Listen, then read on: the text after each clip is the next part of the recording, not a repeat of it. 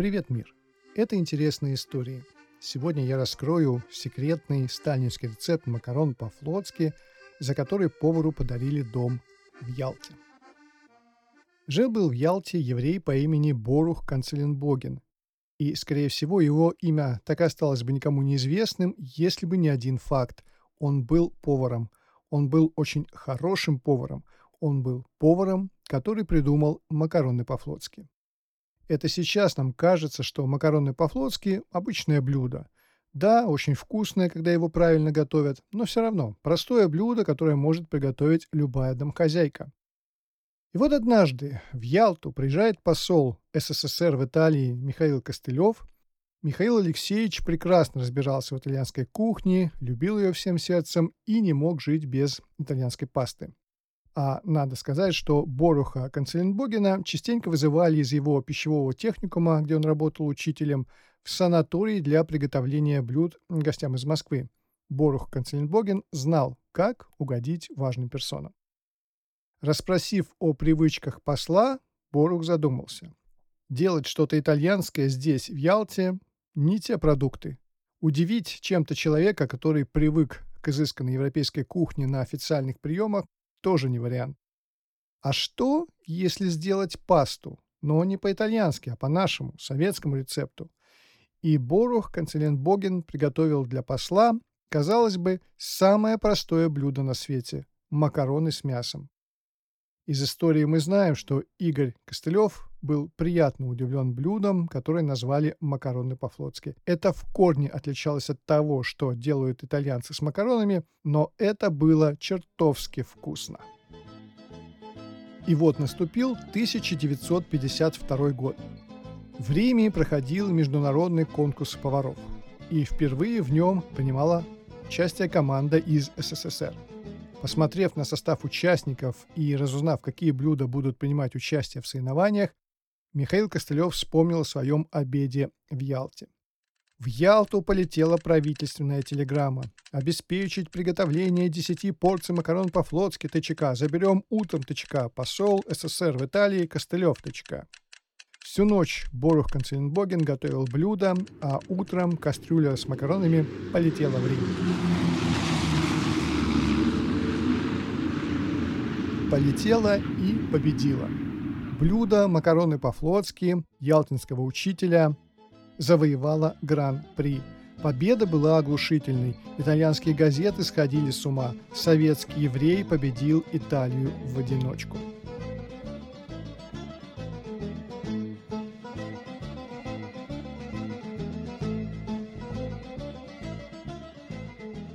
После победы в Риме макароны по-флотски стали обязательным блюдом в СССР. Одним из любителей этого блюда был сам Иосиф Сталин. Попробовав блюдо в первый раз, он приказал привезти повара в Москву.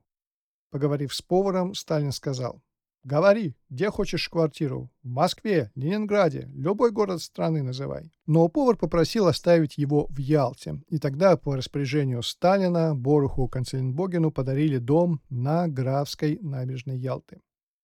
А как же выглядит знаменитый сталинский рецепт макарон по-флотски? Его можно найти в книге Михаила Дегтяря «Хрен должен быть крепким», это название книги такое, в которой автор рассказал историю жизни знаменитого повара.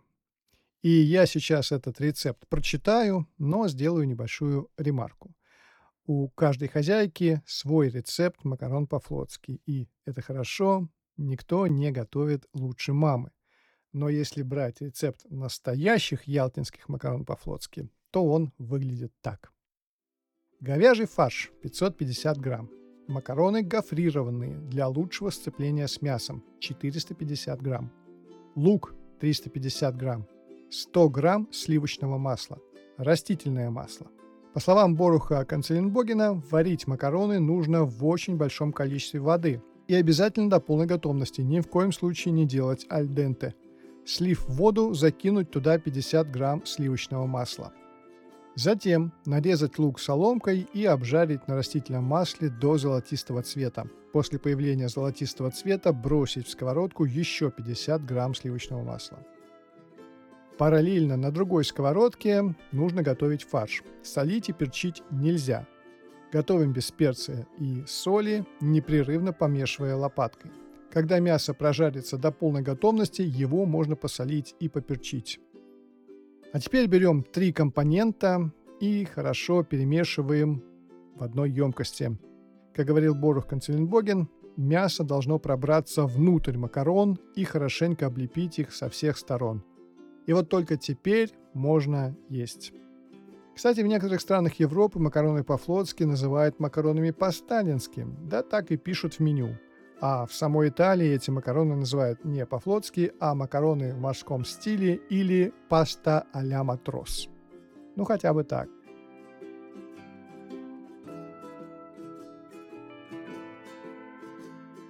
Вот такая история. Теперь, зная о том, как появились макароны по-флотски, вам будет интереснее их готовить, может быть, даже сегодня вечером. И по традиции, прежде чем вы перейдете к следующему выпуску, пару слов о смартфоне Infinix Hot 30i. Это бюджетный смартфон в пределах 8000 рублей. Но что ставят сейчас бюджетники, вот что интересно. Экран 90 Гц, много памяти, которую можно расширить до 8 гигабайт, и внушительная батарея с быстрой зарядкой на 18 Вт плюс NFC и боковой датчик пальца. Вот это бюджетник в 2023 году. В 2020 году этот смартфон считался бы флагманом. Вот так быстро все развивается. Подробный обзор в моем канале «Гаджеты для теста», ссылка в описании. А вас ждет красивая история о том, как Антонио Стадивари получил свою фамилию. Скорее включайте следующий выпуск. Раскрою небольшой секрет, там вы услышите фантастический звук скрипки Страдивари 1714 года. Пока-пока.